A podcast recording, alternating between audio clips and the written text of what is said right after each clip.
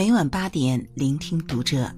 大家好，我是主播应由，欢迎收听读者。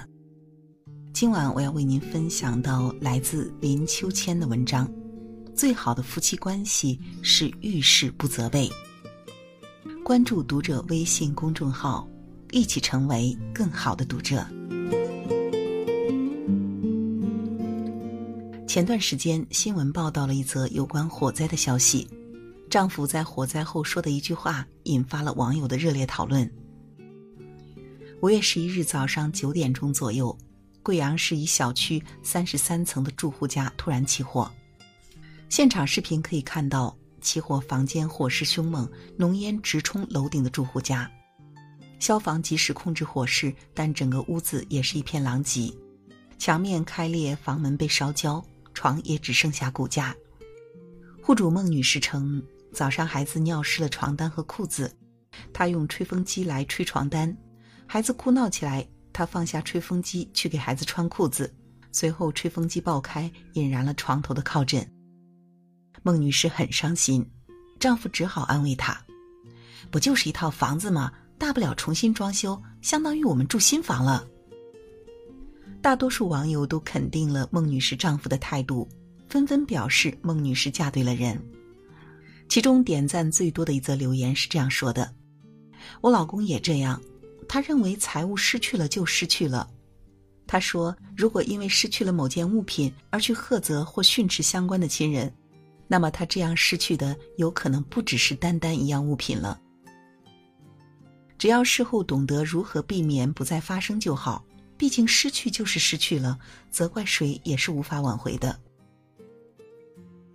当事情发生时，一味的责备不仅不能挽回损失，反而有可能激化矛盾，让另一半更加懊恼。酿成大错的人本来内心已经非常内疚难过，如果对方不体谅、不原谅，继续责备说教，那么就可能在不幸的基础上雪上加霜。责备一出口就意味着伤害。夫妻关系的杀手有时候并不是出轨、家暴，而是在我遇到困难的时候你没有帮我一把，在我痛苦难过时你依然在不依不饶的指责。如果此时对方能够及时安慰，则会掌握主动权，立即投入到一种积极的情绪中，让另一半深受感动，并愿意和你一起重新修复损失。朋友欣欣去年在街头碰见私募机构发放传单，出于好奇进入该机构询问情况。机构的房子装修豪华，大厅里金碧辉煌，服务人员着装整齐美丽，看起来非常正规。欣欣听信了服务人员的宣传，把家里正在积攒的准备明年买房子的三十万元全部投入了私募机构，满心期待着第二年就可以拿到百分之二十的收益。回家后，欣欣和老公一说，老公立即认为这是个骗局。但是当他告诉欣欣这个机构有可能是骗子公司后，欣欣并不相信。半个月后，欣欣出去办事，路过该家私募机构，惊愕的发现已经人去楼空。欣欣哭着给老公打电话，感觉似乎天都要塌了。三十万对于一个事业刚刚起步的小家庭来说，并不是一个小数目。老公立即赶来。见到欣欣，一句责备的话都没有，只是一个劲儿的安慰她。钱没了，咱可以再赚。你看现在饭店生意越来越好，完全不差这点钱，你就当这钱捐献了。况且并不是没有希望找回来。老公后来带着欣欣报了案，警察说最近这种情况很多，这个机构圈钱跑人，已经有很多人来报案了。有了消息，一定及时通知受害人。这件事情，老公后来再也没有提起过，这让欣欣既感动又内疚。她想起老公创业初期曾因为决策失误赔过一笔钱，那段时间欣欣天天责备他，认为他做事欠考虑，数落他没有眼光。说到着急的时候，甚至还怀疑自己是不是嫁错了人。那一年，两个人总是吵架，老公精神颓废，经常出去喝酒。夫妻关系一度到了快解体的边缘，直到生意有了起色，欣欣逐渐释怀，不再提起赔钱的事，两个人的关系才好了起来。欣欣当时并没有考虑老公的感受，只是一味的宣泄自己的情绪，直到经历了这次被骗事件后，她才知道自己当初对老公的伤害有多大。在对方犯错的时候一味的责备，不仅不会让他深刻认识到错误，反而更容易激起他的攻击欲，让他感到自尊受挫，竭力为自己辩护。这种争执只会让对方离自己越来越远，对解决问题并没有什么益处。有的人还会因为指责而对自己丧失信心，对另一半失望憎恨，陷入对方并不能感知自己有多痛苦的深渊。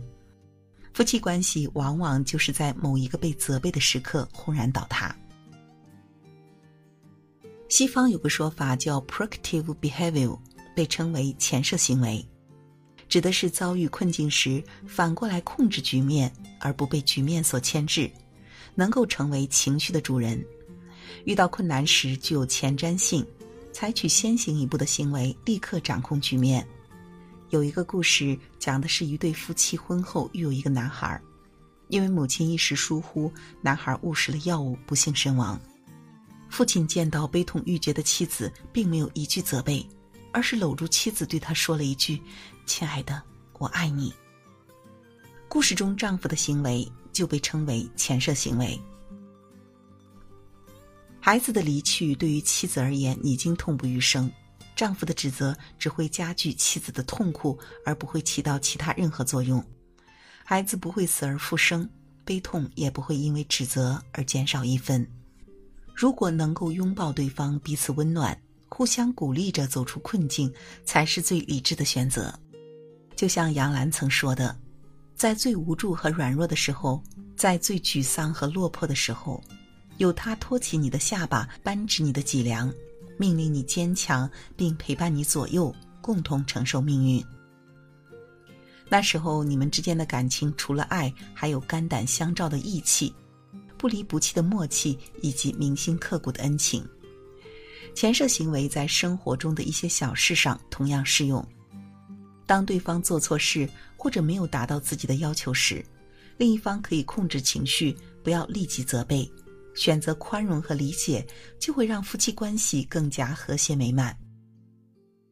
孩子生病，丈夫责备妻子照顾不周；丈夫应酬醉酒，妻子责备他没有分寸；碗洗的不干净，衣服熨烫的不平整，臭袜子随便乱扔。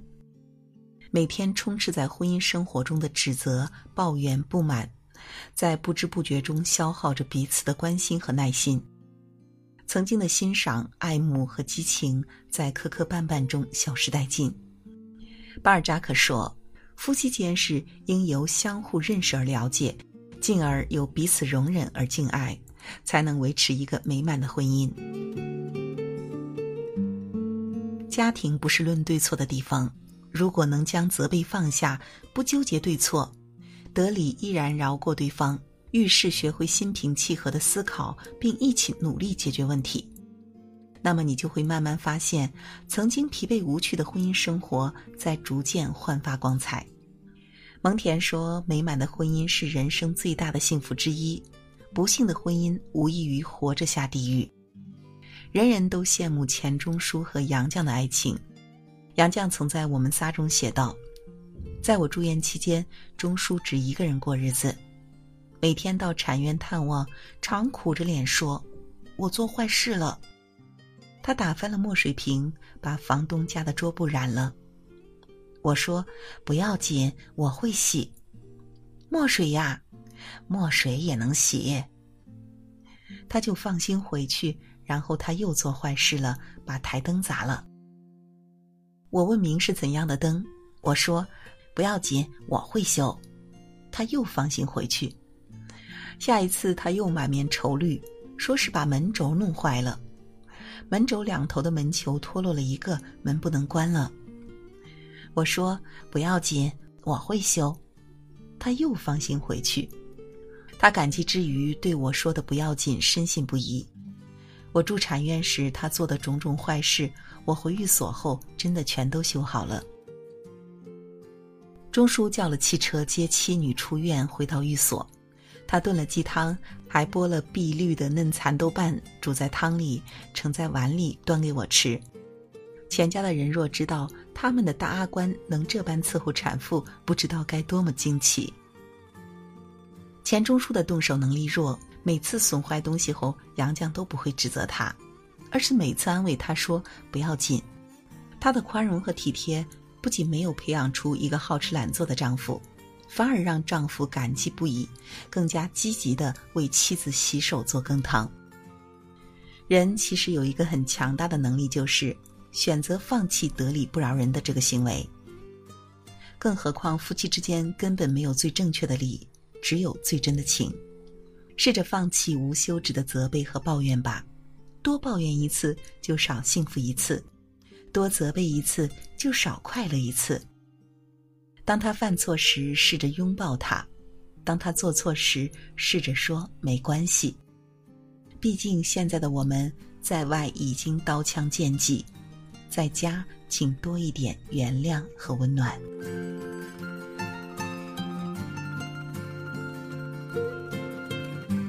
好了，今晚的文章分享就是这样了，感谢你的守候与聆听。关注读者微信公众号，和我们一起成为更好的读者。我是应由，让我们在下个夜晚不见不散喽。想要什么给你？森林和山谷可不可以？你想要什么给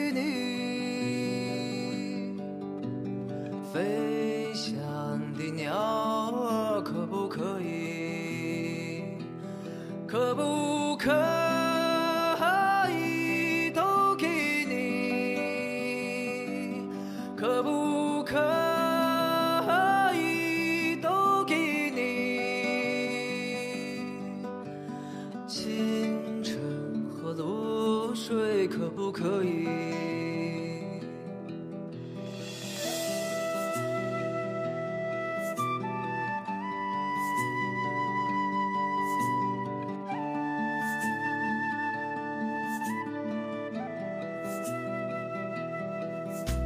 你想要什么